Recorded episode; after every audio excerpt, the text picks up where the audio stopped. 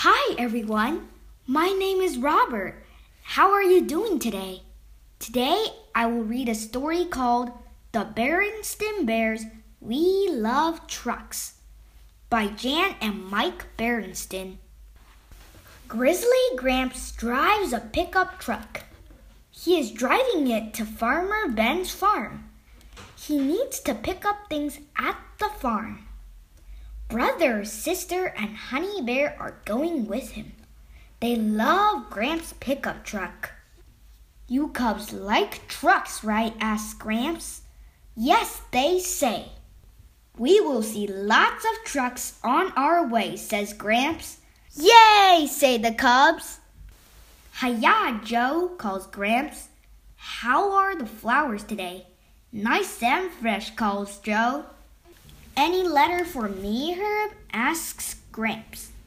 Not today, Gramps, says Herb.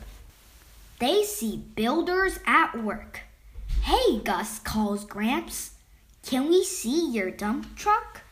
Sure, says Gus. Gramps and the cubs get into the dump truck.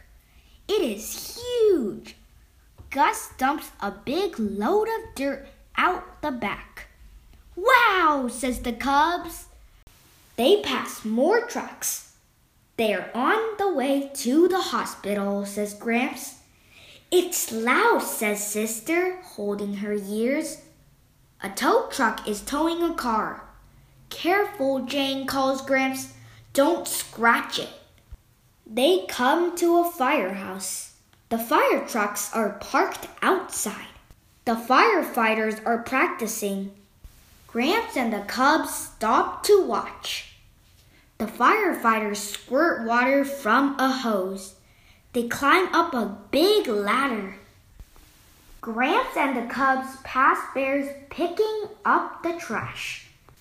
They pass bears pouring cement for a sidewalk. Someone is moving in here, says Gramps, stopping. He shakes hands with the new family. Welcome to the neighborhood, he says. Gramps drives on. They pass a car sale lot. Bears are unloading cars. Be careful, boys, calls Gramps. Don't drop any of them. Gramps stops at a gas station. Bears are at work pumping gas. They pump it into big tanks in the ground. On the highway, they pass a really big truck. The Cubs ask the driver to blow his horn. Honk goes the horn. Gramps visits his friends, the Browns. They are getting ready for a trip. They are going in a big truck. It is like a house on wheels. The Cubs go in. It is nice inside. They even have a TV. Back on the road, they pass a line of trucks. Soldiers are on the trucks. They are from the army. Gramps and the Cubs salute. The soldiers salute back. Finally, Gramps comes to Farmer Ben's farm. Gramps loads baskets of fruit into his truck. Farmer Ben is going to a farm show. He is putting his donkey into his truck. The donkey doesn't want to go. Good luck, Ben calls Gramps. Gramps drives back to the treehouse. Lizzie and Barry Bruin are visiting.